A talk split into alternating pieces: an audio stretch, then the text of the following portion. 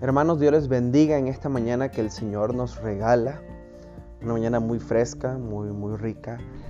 Y damos gracias a Dios porque hoy nos vuelve a mostrar su misericordia, nos vuelve a mostrar su gracia, nos vuelve a mostrar sus bondades, su amor, su justicia. Es un Dios maravilloso el que tenemos, un Dios muy, muy, muy digno de ser alabado. Así que yo te voy a invitar en esta mañana que juntos podamos alabar a nuestro Dios y levantar una oración de alabanza a Él, de gratitud por sus maravillas. Padre, hoy te alabamos, hoy te exaltamos en esta mañana. Gracias porque tú has sido bueno, gracias por tus bondades, gracias por todas las bendiciones que hoy nos das. Gracias Cristo por tus misericordias, porque hoy fueron nuevas en este día. Gracias por tu inmensa bondad que el día de hoy está reposando sobre nuestras vidas. Jesús, te alabamos, te exaltamos, te glorificamos. Tú eres santo, tú eres digno, tú eres fuerte, todopoderoso, el principio y el fin, Dios. No hay otro Dios. Solo a ti elevamos nuestra adoración, elevamos nuestro cántico, elevamos nuestra oración a ti en esta mañana, Dios, sabiendo quién eres para nosotros. Tú has sido refugio de generación en generación. Nos has librado del mal. Hasta el día de hoy aquí estamos por tu infinita misericordia y te damos muchas gracias. En el nombre de Cristo Jesús. Amén. Amén. Hoy en día la gente ha querido poner la problemática en todo el mundo. Tenemos muchas problemáticas, muchos problemas, muchas fallas, muchos errores. Y aquí la pregunta, ¿qué es lo que está mal entonces en la humanidad, en el mundo? ¿Qué, qué es lo que está pasando? ¿Cuál es el verdadero problema? Ah, como hijos de Dios debemos siempre tener una correcta visión de lo que está mal en el mundo el día de hoy. Y es que el día de hoy podemos ver pobreza, podemos ver hambrunas, enfermedades, pestes, terremotos, tsunamis, erupciones volcánicas y la economía del mundial cada vez viene más hacia el suelo. Pero eso realmente no es la problemática en sí. Es parte de la problemática, pero no en sí el problema o el meollo del asunto. Como hijos de Dios debemos de entender a la luz de las escrituras que la Biblia nos está hablando que el mal que está sucediendo y el mal que estamos viendo en el cual hoy en día estamos viviendo en esta sociedad, en este mundo, en esta generación, ese problema se llama pecado. Ese problema ha existido desde Adán y Eva y ha perdurado hasta el día de hoy. Ese enorme problema ha sido la causa de la que hoy en día uno se encuentra alejado, separado totalmente de Dios y aún más muerto espiritualmente. Entonces, esa es la explicación de la Biblia, de lo que hoy en día está pasando con toda la humanidad que el problema es el pecado. Ya, la, la, palabra pecado se puede definir como desobediencia a Dios o todo aquello que atenta ante la santidad de Dios, ante su persona, ante su naturaleza. Y el punto de vista bíblico nos está mostrando que esto tiene varias dimensiones.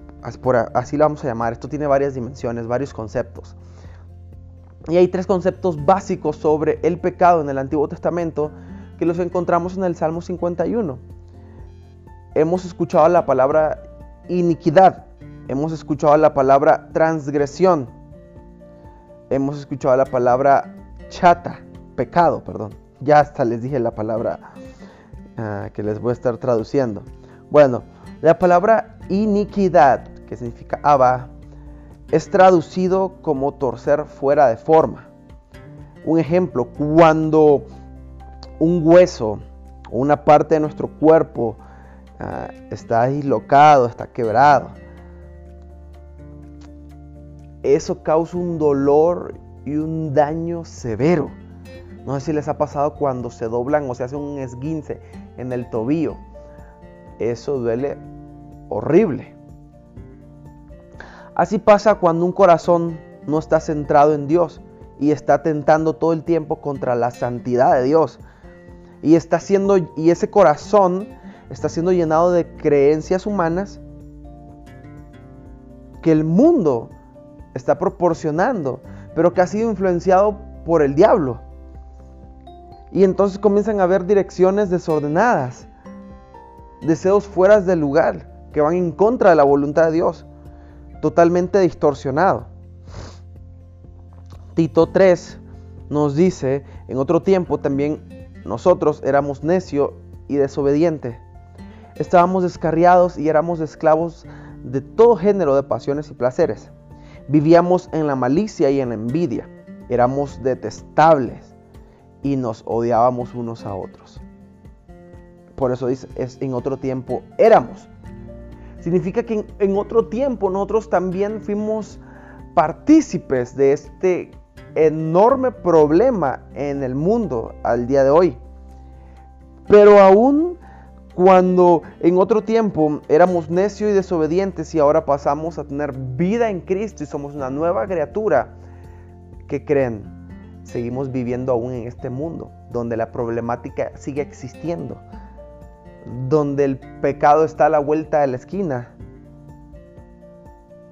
Así que ahora tenemos una lucha que no es contra sangre y carne, sino contra principados de maldad.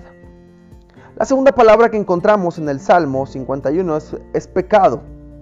Chata significa fallar en el blanco.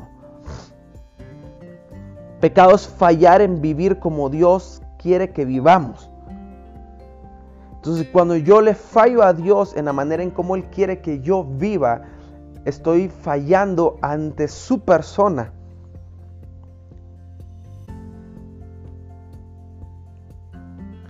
Todos han pecado y están destituidos de la gloria de Dios, Romanos 3:23.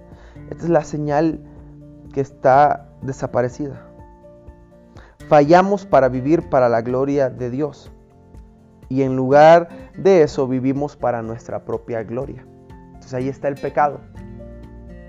El problema es cuando nosotros buscamos nuestra propia gloria y fallamos. Porque nosotros fuimos creados para darle la gloria y fuimos salvados para la alabanza de su gloria. Es lo que nos dice Efesios capítulo 1. Y la tercera palabra que encontramos en el Salmo 51, versículo 1, es transgresión, que significa rebelarse voluntariamente contra alguien a quien debemos obediencia.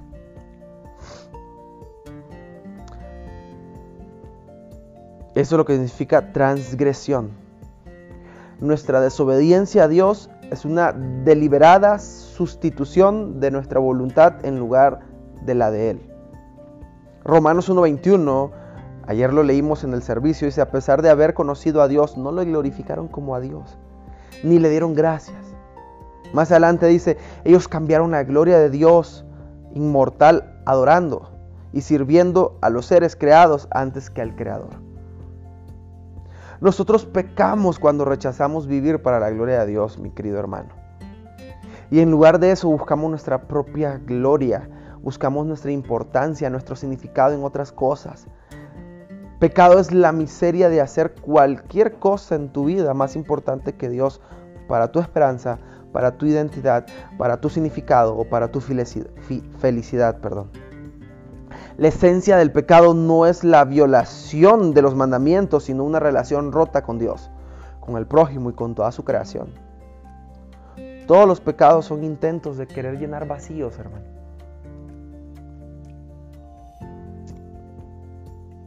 Porque nos tenemos que dar cuenta que esos vacíos solo Dios los puede llenar.